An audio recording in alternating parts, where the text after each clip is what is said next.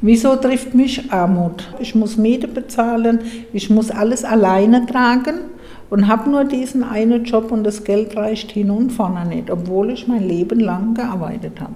Ursula Kasia gehört zu den Menschen, die arbeiten und vom Lohn fast nicht leben können. Die 63-jährige Stockstädterin ist geschieden und hat ihre drei inzwischen erwachsenen Kinder großgezogen.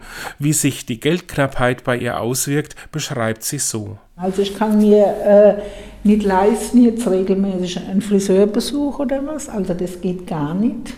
Kino gehen oder ausgehen oder mal irgendwas, dass man sagt, man geht mal essen, funktioniert alles nicht. Also wenn ich mit dem Lohn, was ich habe, meine Miete bezahlt habe und meinen Strom, dann ist auch schon Schluss mit lustig, ja. Dann habe ich also nicht mehr viel Geld. Noch arbeitet sie als Zeitungsausträgerin, doch bald kommt die Rente. Dann wird es aber nicht besser für sie. Schon jetzt geht sie davon aus, dass sie dann weiterhin einen Job brauchen wird, um über die Runden zu kommen. Der Aschaffenburger Betriebsseelsorger Markus Schuck sagt dazu, ich finde, ähm, es muss ganz klar sein, dass man von, äh, von seinem Lohn äh, gut leben können muss.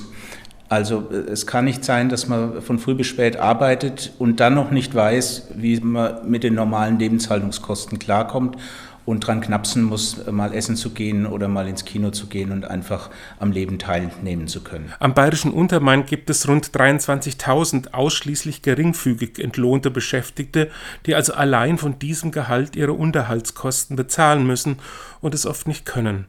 Der Anteil der Frauen in dieser Gruppe liegt bei knapp 64 Prozent.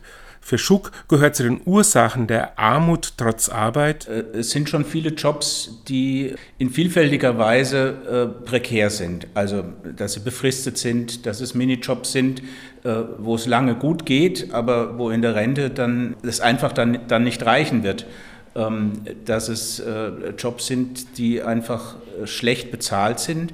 Ich hoffe, dass dadurch den Mindestlohn sich etwas tut, aber nicht überall. Bei der Frau Kassiow zum Beispiel wird sich durch den Mindestlohn nichts verbessern. Fragt man Frau Casio, was sich denn in ihren Augen ändern müsste, damit sich ihre Situation verbessert, dann verweist sie unter anderem auf den Bürokratiedschungel. Ich finde, es müsste erst einmal politisch viele Punkte geklärt werden. Wieder heißt immer, Sie können Antrag stellen auf äh, Mietzuschuss, Sie können Antrag stellen für das und für das. Die Leute, die ihr Leben lang gearbeitet haben, ja, die schämen sich, irgendwo einen Antrag zu stellen und wenn, ist es so problematisch, dass da immer zurückkommt. Es fehlt das, es fehlt das, dann wird das wieder hingeschickt, dann wollen sie wieder das und das wissen, wo man das eigentlich auch schon weggeschickt hat. Und dann kommen dieselben Böse wieder zurück und irgendwann ist man an einem Punkt, wo man sagt, hier zerreißt den ganzen Mist und schmeißt es weg. Man ist nervlich am Ende. Verschärft hat sich die Situation für Arme durch die aktuellen Preissteigerungen und die Energieknappheit.